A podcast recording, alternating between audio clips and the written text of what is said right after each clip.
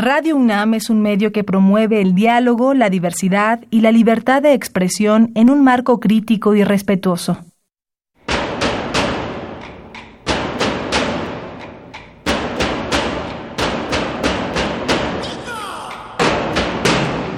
Discrepancias.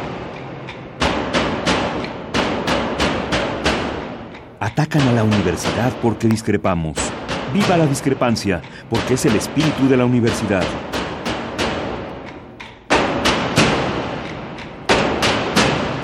Martes de Discrepancias. Conduce Miguel Ángel Velázquez.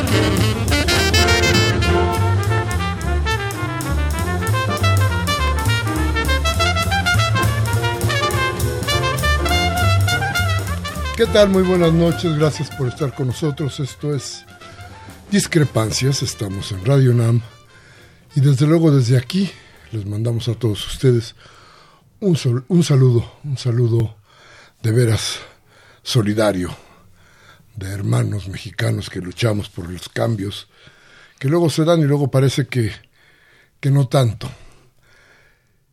Y la lucha que existe, la resistencia que se ha dado, porque esos cambios no lleguen cada vez es mayor. Aunque los datos, aunque la verdad, aunque la realidad nos aplaste. Un poquito vamos a hablar de esto, pero, pero vamos a hablar con alguien que de veras es, como siempre que ha estado aquí, un gusto escucharlo y estar pendiente de sus travesías por todo esto de las leyes, por todo esto de la política de nuestro país. Pero bueno, les decía yo de, de las resistencias. Fíjese que Andrés Manuel López Obrador acusó, yo diría que formalmente, aunque no legalmente, a Calderón de haber sido cómplice de parte de la desgracia de México.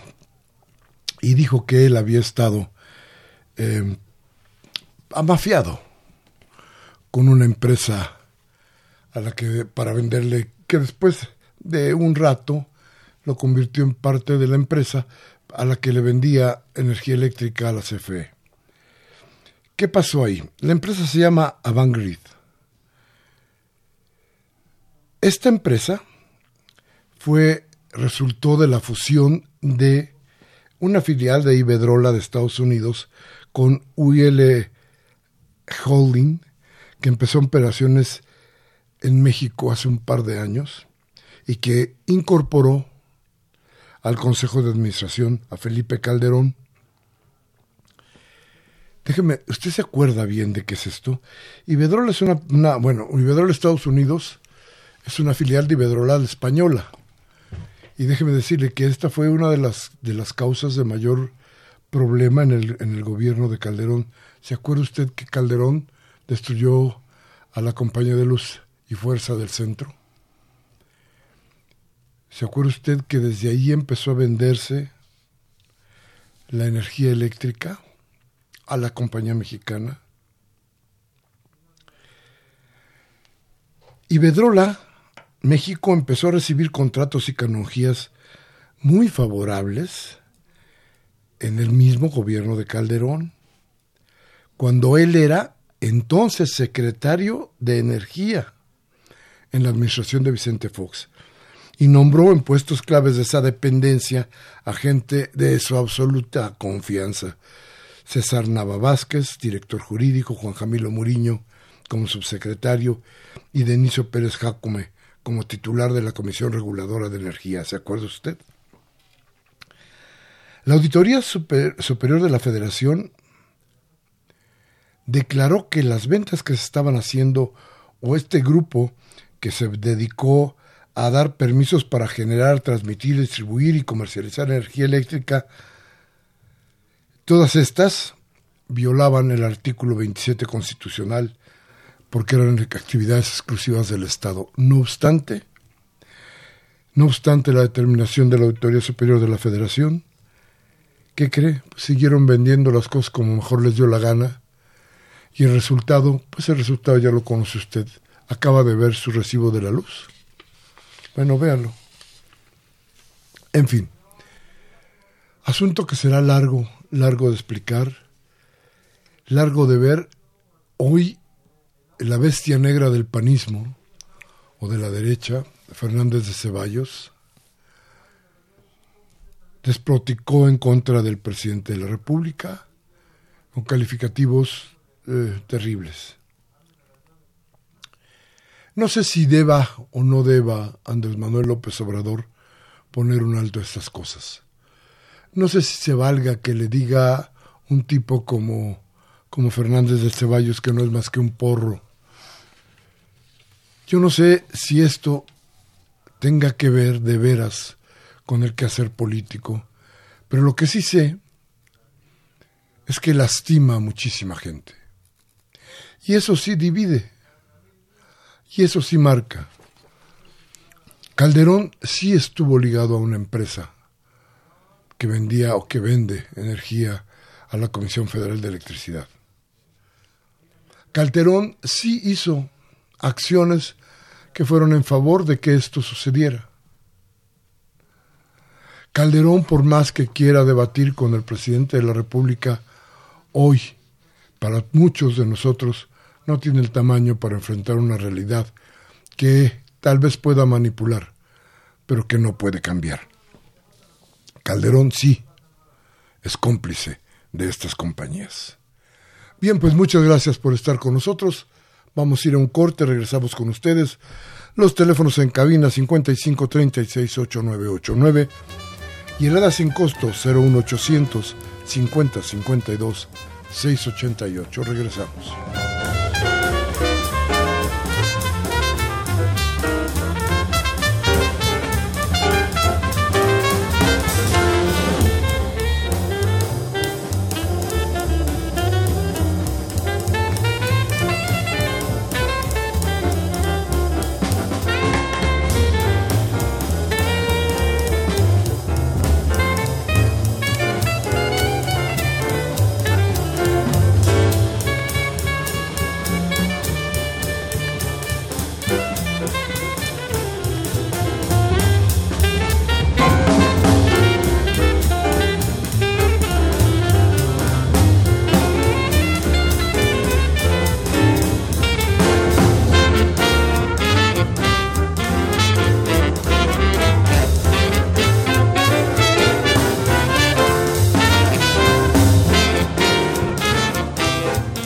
Bueno, gracias por seguir con nosotros. Les recuerdo nuestros teléfonos 55 36 8989, la sin costo 01850 52 688.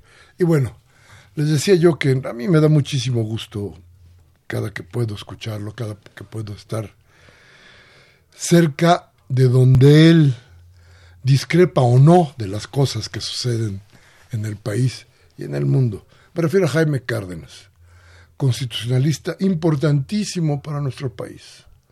Un agente de leyes que tiene que ver con muchos de los cambios que han sucedido en el país y con muchos de los que no han pasado porque no lo han dejado que pasen, pero que siempre tienen en la perspectiva mejorar a México.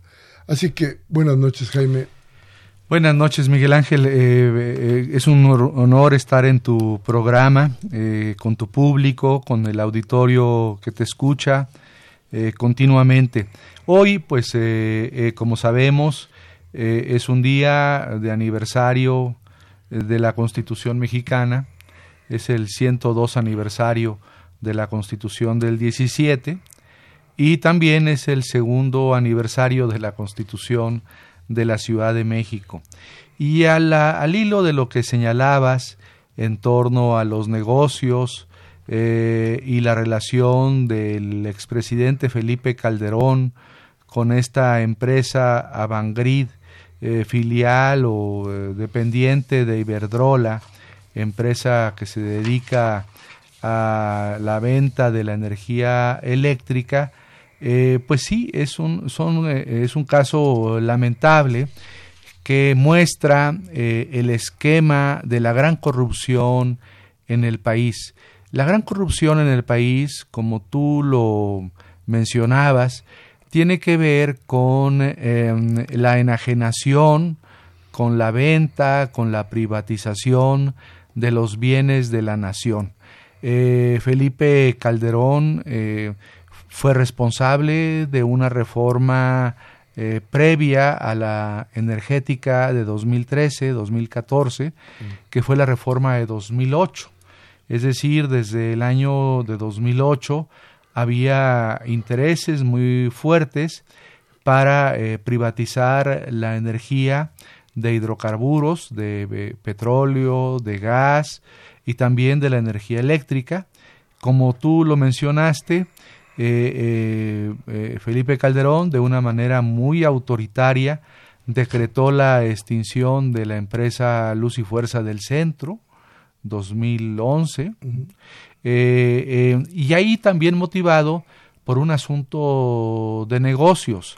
Alguna vez el dirigente del Sindicato Mexicano de Electricistas, del ESME, Martín Esparza, comentaba que el punto de disputa para, y que ocasionó la, la extinción de luz y fuerza del centro tenía que ver con el uso de las instalaciones eléctricas del país que se emplean para eh, o que se pueden emplear eh, para conducir eh, em, la transmisión de datos, de información, es decir, la fibra óptica, para que las personas tengan acceso al Internet. En México, en nuestro país, todos los mexicanos podríamos tener acceso gratuito al Internet eh, las instalaciones de la Compañía Federal de Electricidad, antes en la zona centro, las instalaciones eléctricas, los tendidos de cable de luz y fuerza del centro. Pero eso es un negocio eh, es una apropiación indebida de particulares que lucran eh, con eh, la fibra óptica y con la transmisión informática de datos y por eso los mexicanos no tenemos acceso al Internet de manera gratuita. Este gobierno ha anunciado como una propuesta innovadora que en ciertos sitios públicos el Internet eh, tendrá, eh, será gratuito en parques públicos, por ejemplo, en algunas zonas de las ciudades, pero este es un derecho que debiéramos tenerlo eh, irrestrictamente. Pero sabemos que aquí hay intereses económicos, por ejemplo, los intereses de Telmex, ¿no?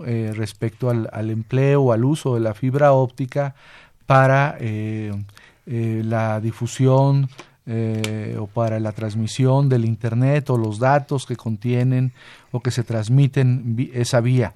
Entonces, eh, eh, lo que está demostrando el gobierno de López Obrador con muchas de sus acciones es que la causa más importante de la corrupción tiene que ver con esta explotación de los bienes nacionales. el tema, por ejemplo, del huachicoleo, del huachicol, eh, que es esta apropiación indebida eh, de la gasolina, del diésel, de, del gas, de los ductos eh, de petróleos mexicanos, es una apropiación indebida de bienes de la nación en donde están involucrados grandes intereses económicos y no solamente funcionarios de Pemex, por ejemplo, y no solamente comunidades que también obtienen beneficios por esta apropiación indebida. de bienes de la nación.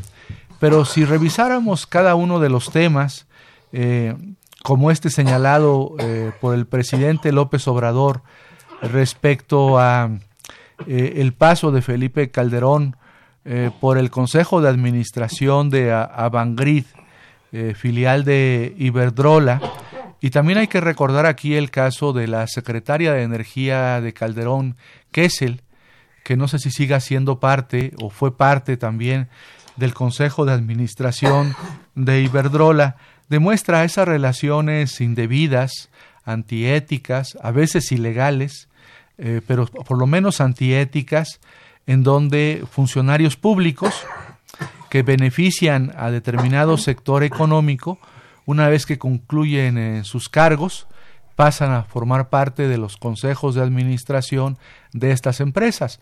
Podemos también recordar el caso de Ernesto Cedillo, que una vez de, eh, después de haber privatizado eh, los ferrocarriles de México, pasó como expresidente a formar parte del, de consejos de administración de empresas ferrocarrileras de los Estados eh, Unidos. Es decir, si, ¿dónde podemos encontrar la causa de la gran corrupción en México, en esta privatización, en esta enajenación, en este uso indebido de los recursos naturales. Y podemos hablar de playas, podemos hablar de costas, podemos hablar de la flora, de la fauna, podemos hablar de las minas, eh, podemos hablar, bueno, hasta del espacio aéreo, eh, del espacio aéreo, desde luego de la, de la, energía en sus distintas manifestaciones y en todas eh, esas enajenaciones o empleos o usos de los bienes de la nación existe una apropiación indebida por parte de grupos particulares, nacionales, transnacionales, en beneficio de esos grupos y no en beneficio de la nación.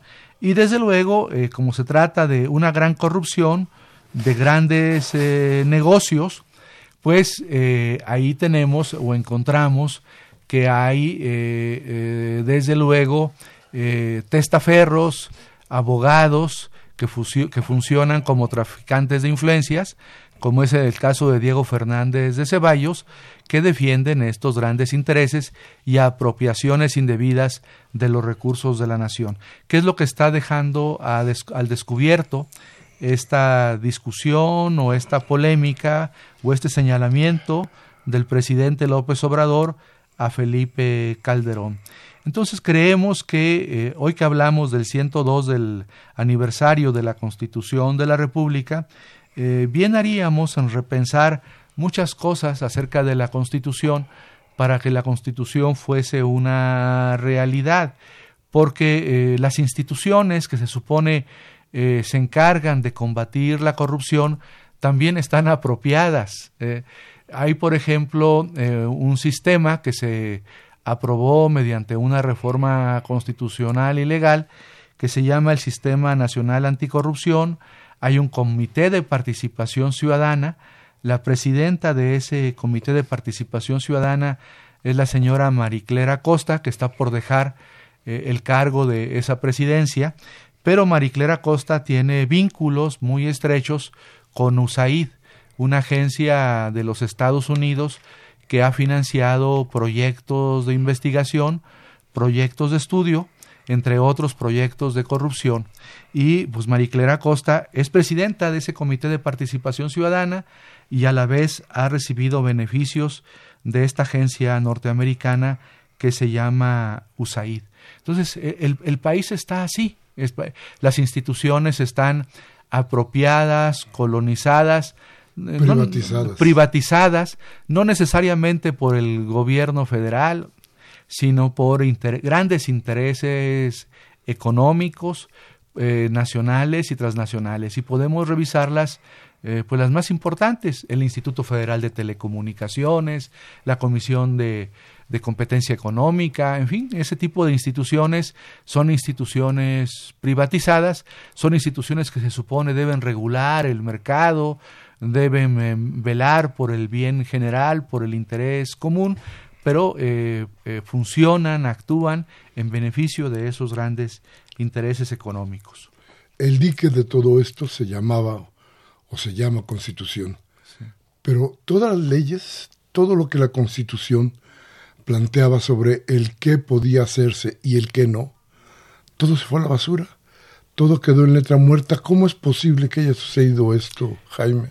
Pues fue algo eh, terrible. El gobierno anterior, eh, que promovió eh, mediante aquel famoso Pacto por México del 2 de diciembre del 2012, las reformas estructurales, si revisamos la, también las reformas estructurales, la reforma de telecomunicaciones y radiodifusión, la reforma energética, la reforma educativa, eh, eh, la reforma en materia del juicio de amparo, eh, la reforma penal, la reforma al sistema bancario.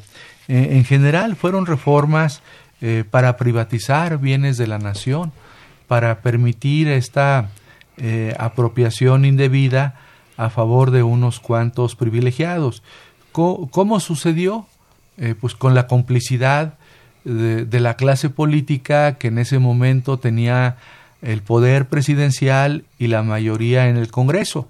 Me refiero concretamente al Partido Revolucionario Institucional, al Partido Acción Nacional, al presidente eh, eh, eh, Peña Nieto, y desde luego también contribuyó en ello, en parte, en menor proporción, pero contribuyó a ello el Partido de la Revolución Democrática. Esas 12 o 13 reformas estructurales del gobierno de Peña Nieto eh, significaron eh, la, privatización de los principales bienes de la nación.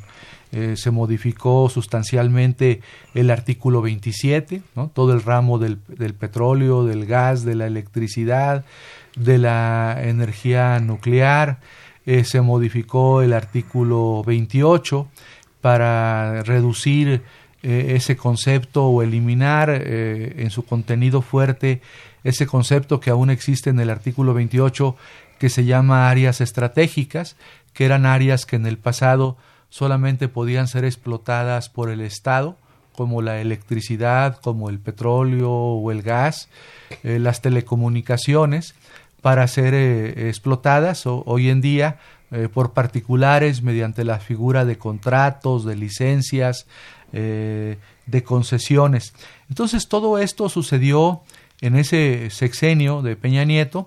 Claro, venía ocurriendo desde los gobiernos previos. Mencionamos la reforma energética de Calderón del 2008. Eh, Calderón no solamente entregó los bienes de la nación, sino entregó la seguridad de la nación, la seguridad nacional de la nación a los Estados Unidos con la, eh, la firma de ese acuerdo inaceptable, eh, contrario a los intereses de México, que se llama Iniciativa Mérida. Eh, y en el caso de Vicente Fox, bueno, Vicente Fox permitió la entrada de capitales españoles muy importantes, para privatizar playas, costas, entre otras cosas, además, además de haber firmado también un acuerdo de seguridad que compromete eh, la soberanía de nuestro país, eh, eh, que es el ASPAN, el Acuerdo para la Seguridad y la Prosperidad de América del Norte. Entonces, es un proceso largo ¿no? que se nace a mediados del gobierno de Miguel de la Madrid, eh, continúa en, el sexenio eh, de eh, Salinas de Gortari, que privatiza las principales empresas públicas del país, de Ernesto Cedillo, que continúa con ese proceso de privatización, que autoriza a Ernesto Cedillo y alienta aquella condonación de la deuda privada que se transformó en deuda pública que conocemos como FOBAPROA y de ahí en adelante los gobiernos posteriores del PAN y del PRI han eh, permitido eh, este saqueo a los recursos y a los bienes de la nación. Déjame preguntarte, si no se hubiera burlado la Constitución, si se hubieran respetado las leyes, lo que entraña la Constitución, México estaría muy pobre, estaría muy retrasado. no hubiera habido dinero para desarrollar al país. ¿Qué hubiera sucedido si realmente se respeta todo esto? Yo, creo que hubiésemos eh, tenido como país, eh, por un lado, un gran respeto internacional, que hoy en día pues no lo tenemos.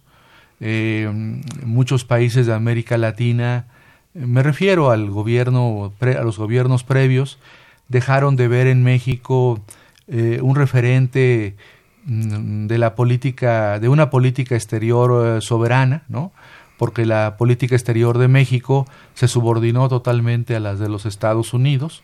Hoy en este gobierno se intenta una separación lenta, paulatina, de esa subordinación a los Estados Unidos, que yo creo va a ser muy complicada eh, de, de realizar por los grandes intereses geoestratégicos, económicos que tiene Estados Unidos en nuestro país. Pero a la pregunta que tú señalabas, eh, ¿seríamos un país eh, sólido, un país eh, fuerte económicamente? Yo creo que sí. México dejó, como sabemos, de desarrollar importantes industrias por presión de intereses extranjeros, sobre todo los Estados Unidos. Por ejemplo, en México se dejó de desarrollar la industria petroquímica por la presión norteamericana como sabemos, la, industria petroquímica es mucho más eh, em, reditúa, eh, proporciona eh, una gran cantidad, mayor cantidad de beneficios que la venta del petróleo crudo o de las gasolinas.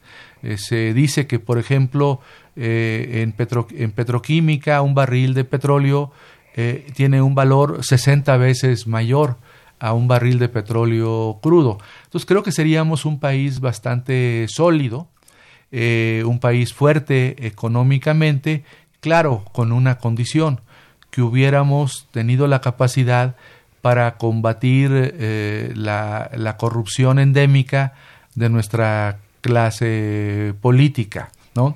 Eh, un argumento para la apertura de nuestro país al exterior para eh, establecer la globalización y la libertad de comercio fue porque se dijo, y la privatización de muchos bienes públicos y de empresas públicas, fue porque se dijo los mexicanos no pueden eh, son eh, incompetentes, pero eh, éramos incompetentes o fuimos incompetentes no por falta de capacidades intelectuales o productivas, sino por ese lastre que nos persigue como sombra llamado corrupción. Entonces, el país sí pudo ser un país fuerte, sólido económicamente, si hubiera, si, si hubiera, a partir, por ejemplo, de los años 60, 70 del siglo pasado, eh, haber tenido una política muy clara, eh, políticas públicas muy claras para enfrentar y combatir eh, la corrupción.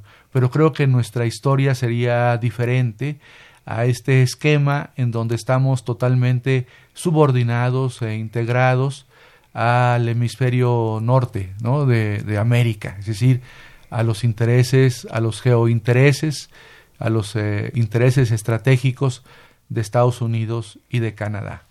Sin contar los resultados de muerte, de sangre, de desgracia, de pobreza.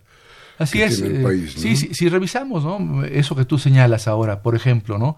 al revisar la política de seguridad, de seguridad eh, pública, pues eh, esta guerra contra el crimen organizado, contra las drogas, iniciada en el gobierno de Felipe Calderón, pues fue promovida, patrocinada por el propio gobierno norteamericano que ha ocasionado en estos más de 12 años que ha estado en vigor esa guerra contra las drogas, pues más de 200 mil muertos, 40 mil desaparecidos, miles de desplazados, en fin, cosas, eh, cosas terribles.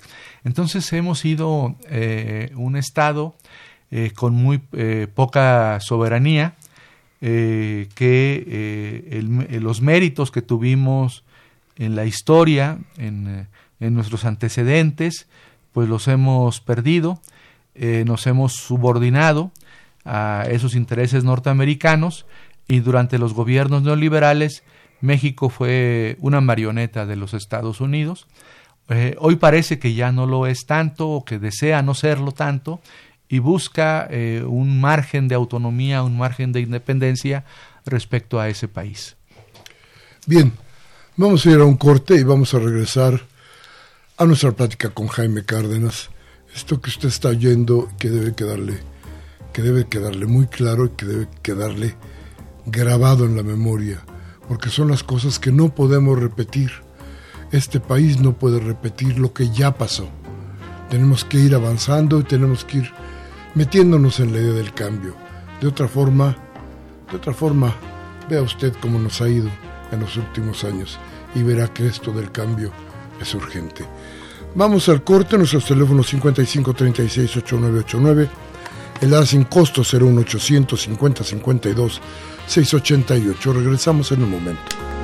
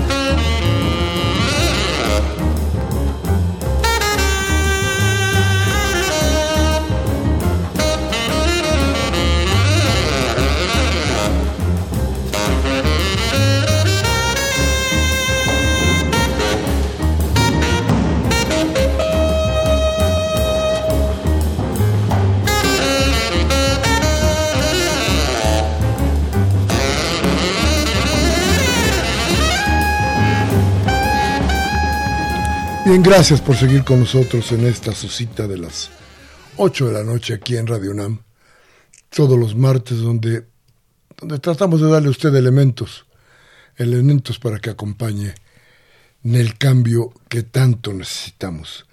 Y hoy platicamos con Jaime Cárdenas, Jaime Cárdenas que además de todo lo que ya dije anteriormente, un gran observador de la vida política en México. Y y quisiera decirte, quisiera preguntarte, Jaime, ¿hasta dónde puede llegar este gobierno, el actual? Sí, Miguel Ángel, bueno, lo comentábamos en el receso. Eh, es un gobierno, el del licenciado López Obrador, el del presidente López Obrador, que pues eh, llega al poder, a diferencia de los gobiernos anteriores, con una gran legitimidad eh, democrática, con una mm, importante carga eh, de mm, esperanza social. Eh, muchos eh, sectores de la población esperaban o esperan grandes cosas, grandes cambios, grandes transformaciones de este gobierno. Y, y, yo entiendo que el gobierno de Eliseo López Obrador está intentando dar algunas respuestas. Sin embargo, los sectores más críticos, más radicalizados, pues a veces no estamos del todo conformes con lo eh, alcanzado eh, por el gobierno. Es verdad que aún apenas tiene eh, dos meses de ejercer el poder, pero sí hay em, decisiones que se han tomado que mm, no producen mucha emoción eh, entre los sectores o grupos que lo votaron, que votaron eh, por Eliseo López Obrador, por Morena, eh, para que accediera al poder. podemos hablar, por ejemplo, pues de toda esta discusión sobre la Guardia Nacional, que aunque en la minuta, hoy la leía, la minuta que aprobó la Cámara de Diputados y que envió al Senado, eh, es muy diferente a la iniciativa que se había presentado en el mes de noviembre del 2018 porque eh, refuerza los componentes civiles de la Guardia Nacional pues aún eh, la estructura de la Guardia Nacional, eh, la, la, verticalidad, el funcionamiento, en fin, va a responder a una lógica, a una lógica militar. Eh, para muchas personas, este tema de la Guardia Nacional nos preocupa porque lo entendemos como un proceso de militarización. es cierto que el país necesita como dice el presidente López Obrador, eh, serenarse y necesita contar él con instrumentos eh, efectivos para lograr la estabilidad, eh, el orden, la paz pública. Yo no sé si, si ese instrumento represivo, coactivo, policíaco militar llamado Guardia Nacional sea la respuesta adecuada para enfrentar los problemas de inseguridad del país. Eh, yo me temo que no, eh, que es eh, o debe ser entendido, y creo que de hecho así fue planteado en algún momento por el presidente López Obrador como un instrumento más dentro de otros instrumentos, ¿no? Se llegó en algún momento a hablar, a señalar por parte de la actual secretaria de Gobernación de una despenalización eh, de las drogas ¿no? o de algunas drogas. Eso no ha avanzado. ¿no? Habría que preguntarse por qué ese proceso de legalización o despenalización de las drogas eh, no avanza. También se había, durante la campaña y en el periodo de transición, se habló mucho del tema de la justicia transicional, lo que incluía indultos, eh, eh, y amnistías. Desde luego hubo una fuerte oposición de víctimas y de ofendidos, de parientes, de personas desaparecidas. Eh, lo que sí ha comenzado o parece que va a comenzar a funcionar son estas comisiones de la verdad, una comisión de la verdad y también las estructuras que se acaban de anunciar hace algunas horas que van a existir en todos los estados de la República y a nivel nacional para eh, eh, pues eh, buscar a los desaparecidos, ¿no? A los desaparecidos del país. Pero el tema de la seguridad no puede estar centrado en la Guardia Nacional y existe, em, aunque se reconoce por parte del gobierno de, López Obrador, del presidente López Obrador, que no es el, instrumento único, eh, y que hay otros instrumentos para enfrentar la seguridad, eh, para resolver el problema de la seguridad pública eh, del país, sin embargo, es el que tiene mayor peso. Y 12 años, los seis años de Calderón, los seis años de Peña Nieto, demostraron que los esquemas represivos no son adecuados para enfrentar el tema de, de la seguridad, ¿no? Y aquí em, eh, sabemos que eh, yo creo que en el eh, presidente López Obrador hay esa hay ese gran conflicto porque él lo ha señalado, lo ha dicho muchas veces que hay que enfrentar las causas de la inseguridad y sabemos que las causas de la inseguridad son económicas, son sociales, tienen que ver con la falta de empleo, con em, eh, los problemas de acceso a la educación, a la salud, a la vivienda. Si en México se resolviesen esos grandes problemas socioeconómicos, para ello tendríamos que modificar el modelo neoliberal, ¿no? tener una política fiscal. Él ha dicho que durante los tres primeros años de su gobierno no quiere realizar ninguna reforma fiscal redistributiva.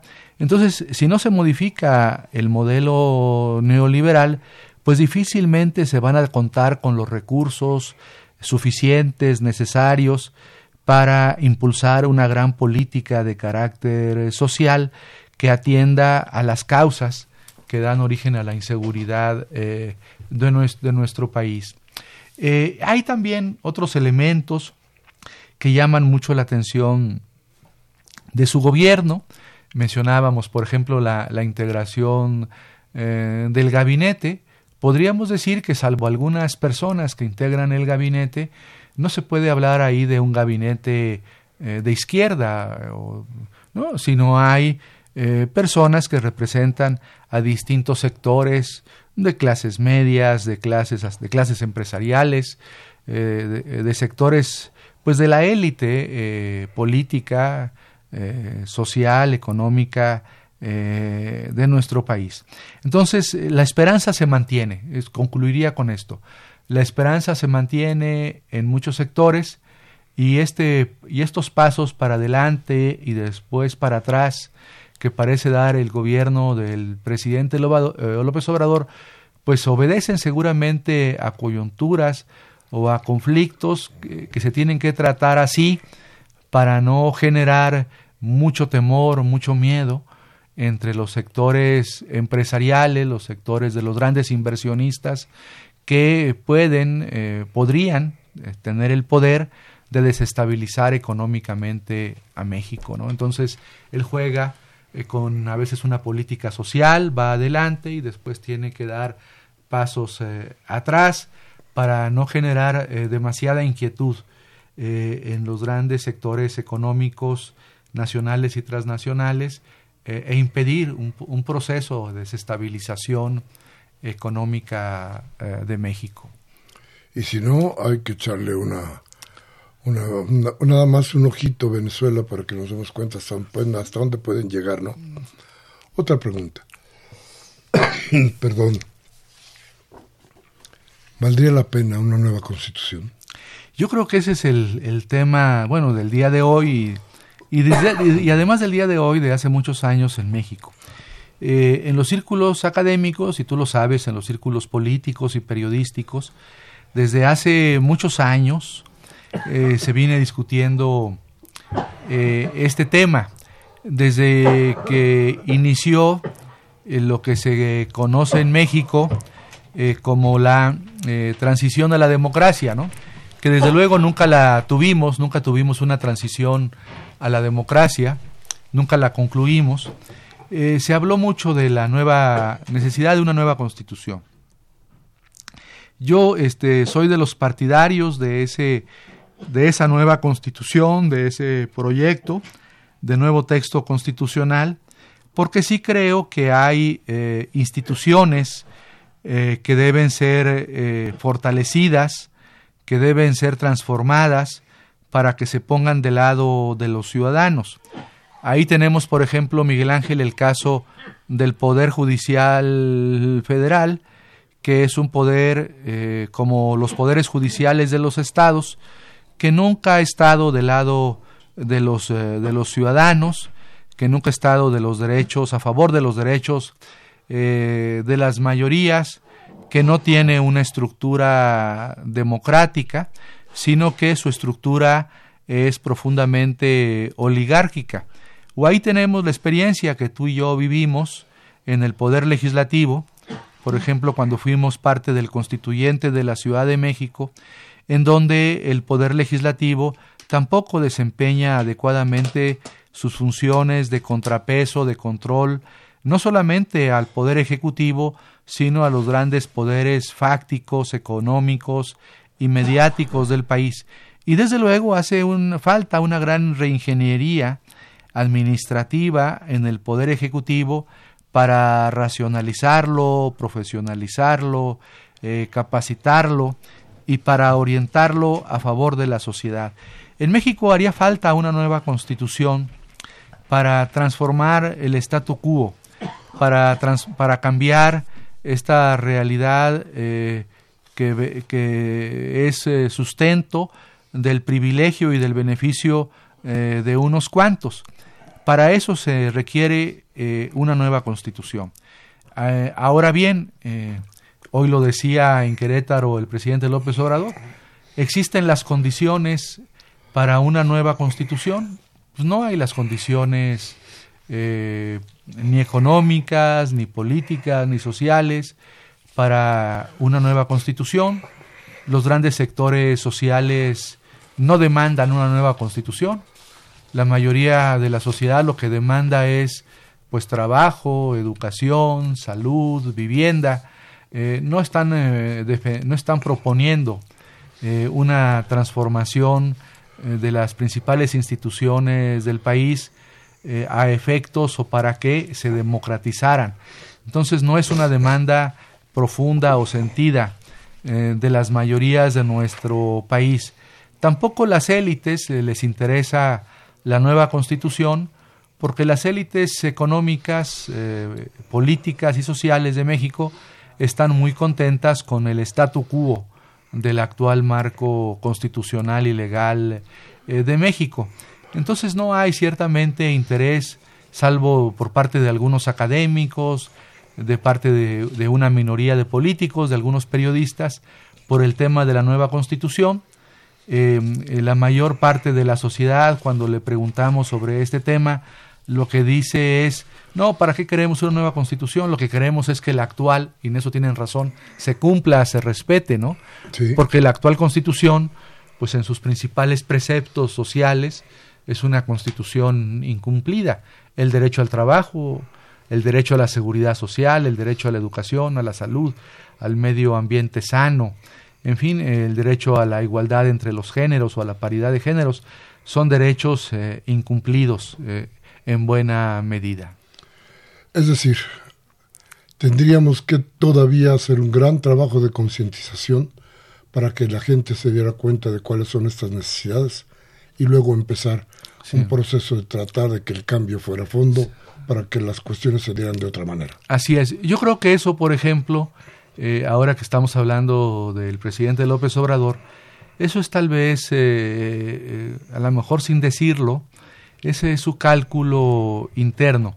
Ir, por ejemplo, mostrándole a la sociedad cómo la corrupción, la gran corrupción, se genera con lo que comenzábamos a señalar al principio de tu programa, con la apropiación de los bienes nacionales por parte de algunos intereses económicos de nuestro país y del extranjero, ir señalando eso, ¿no? Y bueno, esto ha ocurrido en México, se han privatizado, se han entregado los bienes de la nación, hemos entregado las playas, hemos entregado las costas, el mar, la fauna, la flora, las minas, eh, la energía. Eh, ¿Esto por qué ocurrió? ¿No? Esto ocurrió porque hubo una clase política, porque hubo instituciones como la Suprema Corte que no fueron capaces de detener a tiempo estos procesos de saqueo al pueblo, a la nación mexicana. Entonces, cuando exista esa conciencia profunda en la sociedad, tal vez la propia sociedad, las mayorías de esta sociedad, demanden la nueva constitución para transformar totalmente las instituciones que hoy tenemos. Perfecto. Vamos a ir a un corte y vamos a regresar con usted en un momento más.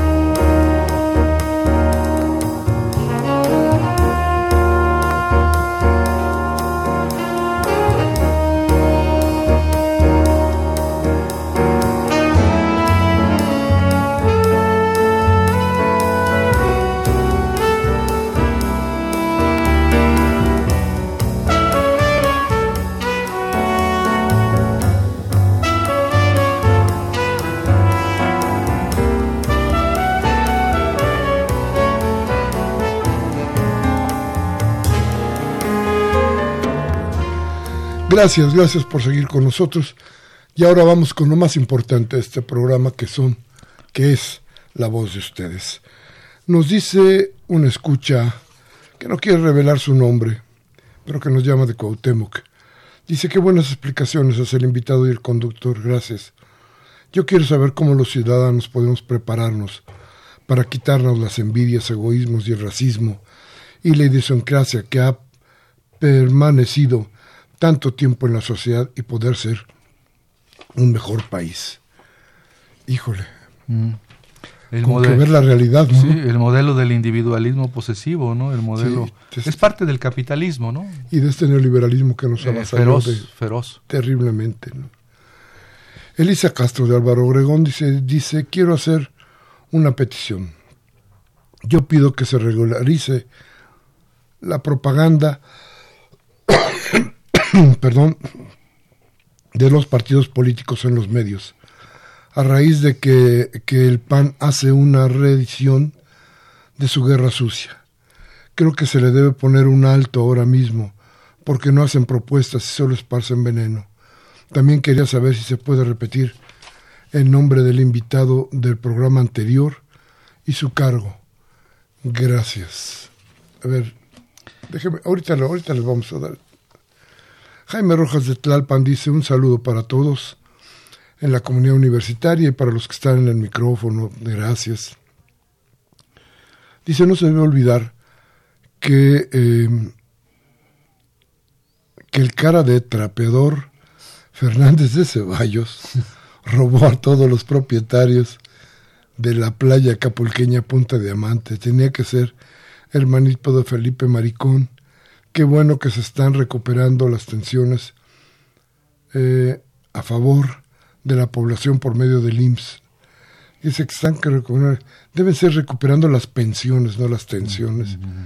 Dice ahora nos corresponde recuperar la banca para los mexicanos, eh, arrebatándosela a los prestanombres expresidentes, dice aquí. Manuel Munguía, don Manuel, como siempre, un saludo. Dice que el día 30 de enero se detuvieron los bancos, los barcos petroleros con 800 mil barriles de petróleo cada uno cuando estamos importando petróleo crudo desde el año pasado. Se detuvieron también a 10 marinos que fueron puestos a disposición del Ministerio Público. Se embargó hasta hoy, no se dice que el hijo mayor de Ernesto Cedillo fue quien inauguró el huachicol ante las discrepancias que tuvo con su padre que no atendía las expectativas de su hijito, que intervino directamente en poner, eh, que, eh, di- dice que intervino directamente en Pemex para robar el petróleo. Cuestión al enterarse en Pemex, que al dice cuestión que al enterarse en Pemex fue seguida por otros directores y otros mandatarios en su beneficio personal, y ahí están Fox, Calderón y Peña, que se hacen que la Virgen les habla. Ángel Cervantes de Cuauhtémoc dice, amigos, como inicia el programa con tema de las luchas sociales, lo más difícil pero de mayores frutos es que nos apoyen a, a desarrollar la red televisiva de universidades públicas que se inicia en México para que se proyecte internacionalmente, impartiendo eh, carreras y oficios gratuitamente a toda hora y en cualquier lugar. La UNAM debe ser la gran promotora y servir al nuevo régimen para evitar el rezago educativo y que deje de ser botín de los jesuitas, educación privada y extorsionadores con huelgas de los peores docentes. Dice también Inocencio Ruiz de Catepec, señores, estos son los tres principales guachicoleros, Vicente Fox, Felipe Calderón y Enrique Peña Nieto. Estos tres siempre solaparon la ordeña de la gasolina y son cómplices de muchas desgracias. ¿Alguna duda? Pregunta. Karen Dam de la Miguel Hidalgo dice saludos a todos. Ojalá que algún día se juzgue al asesino Calderón por todas las atrocidades que cometió. Lo de Ibedrola es lo de menos. Rubén Pinto de Catepec, que López Obrador no discrimine a discapacitados de 30 a 68 años. También tienen derecho a que se les ayude, no solo los jóvenes. Sofía López de Venustiano Carranza dice, quisiera preguntar al invitado, ¿cómo sería posible denunciar a los expresidentes de Salinas a Enrique Peña por genocidios y desaparición forzada? De haber delitos que se les puede imputar, ¿no es posible que paguen por eso?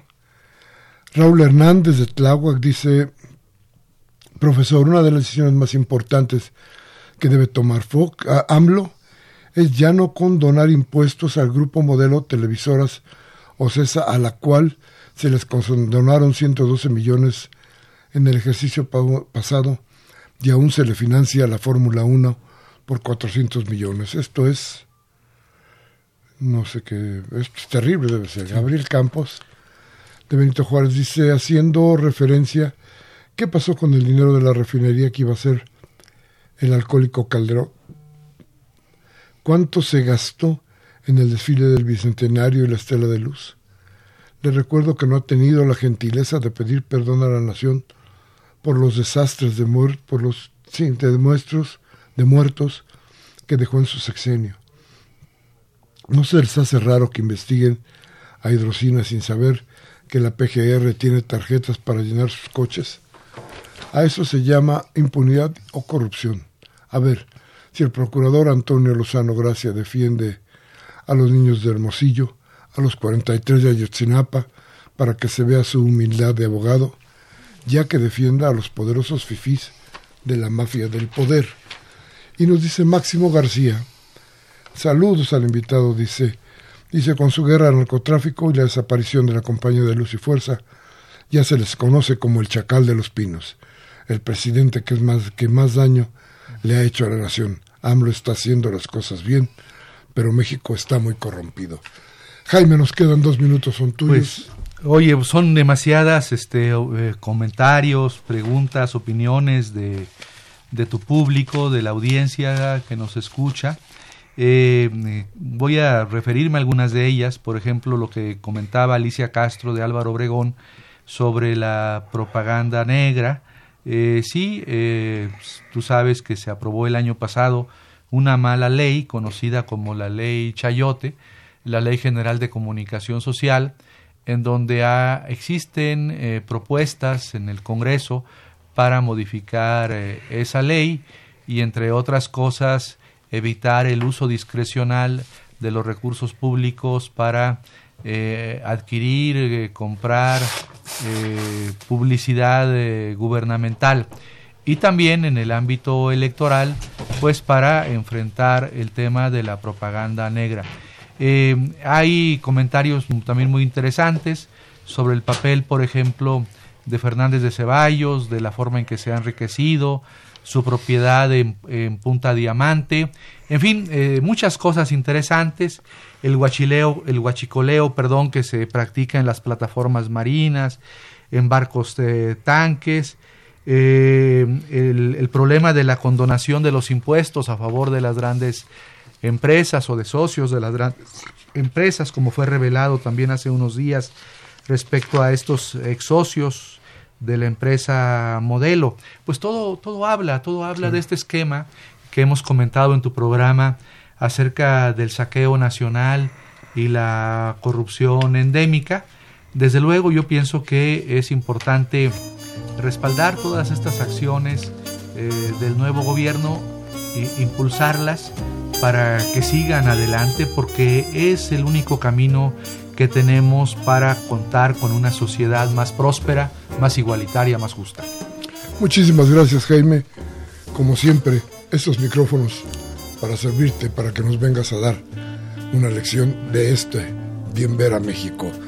Hoy martes 5 de febrero del 19, Humberto Sánchez Castrejón en los controles, Alejandro Guzmán y Jonathan Vega en la asistencia de producción, Baltzar Domínguez en la producción su servidor Miguel Ángel Velázquez, que hoy trae la garganta muy amolada.